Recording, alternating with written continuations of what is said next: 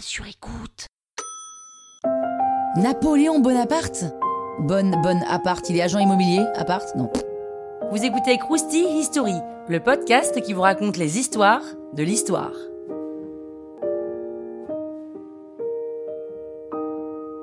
Napoléon Bonaparte naît à Ajaccio le 15 août 1769 dans une famille modeste à la base. Napoléon rentre à l'école militaire sur le continent, sauf que voilà, il ne sait pas parler français, il parle juste corse. D'ailleurs, il gardera toute sa vie un accent à couper au couteau et une mauvaise orthographe.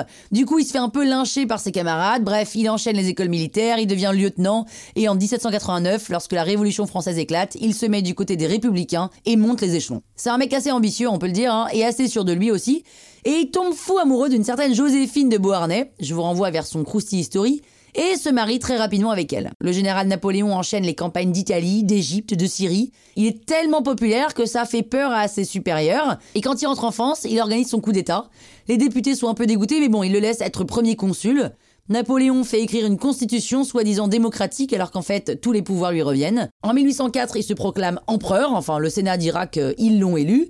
Bref, pour Napoléon, c'est un empire qui a pour but de maintenir les valeurs républicaines. Donc il signe le Concordat, c'est-à-dire qu'il reconnaît le catholicisme comme religion de la majorité des Français. Il met en place le Code civil et la Bourse de Paris. Il fait tellement peur en Europe que des pays forment des coalitions pour le battre.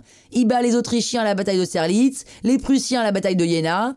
Pendant qu'il est occupé à faire la guerre en Espagne, l'Autriche contre-attaque. Il finit par sceller un accord de paix, divorce de Joséphine de Beauharnais pour se marier avec Marie-Louise d'Autriche. Ils auront un fils ensemble, Napoléon François Charles Joseph, dit Napoléon II, et en 1812, l'empire est énorme, 134 départements, 70 millions d'habitants dans toute l'Europe.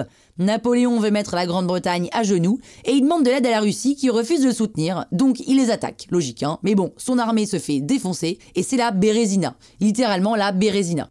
En 1814, la coalition des pays européens n'en peut vraiment plus de Napoléon et attaque, c'est-à-dire qu'il est contraint d'abdiquer et il est exilé à l'île d'Elbe. Louis XVIII, un Bourbon, en profite pour reprendre le pouvoir à la place de Napoléon II. Ça plaît pas du tout à notre Napoléon et il décide de revenir en France. Il est accueilli en héros, même par les armées qui sont censées l'arrêter. Ça, c'est quand même lunaire. Louis XVIII s'enfuit et Napoléon reprend le pouvoir pour 100 jours.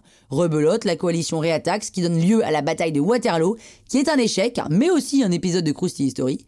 Et là, il décide d'abdiquer pour de bon. Il est condamné à la prison à Sainte-Hélène, une île paumée dans l'Atlantique. Il remet Napoléon II au pouvoir. La France est clairement en PLS, hein, avec toutes les campagnes militaires, elle est à sec d'hommes et d'argent. Le pays a perdu des colonies et son image de puissance.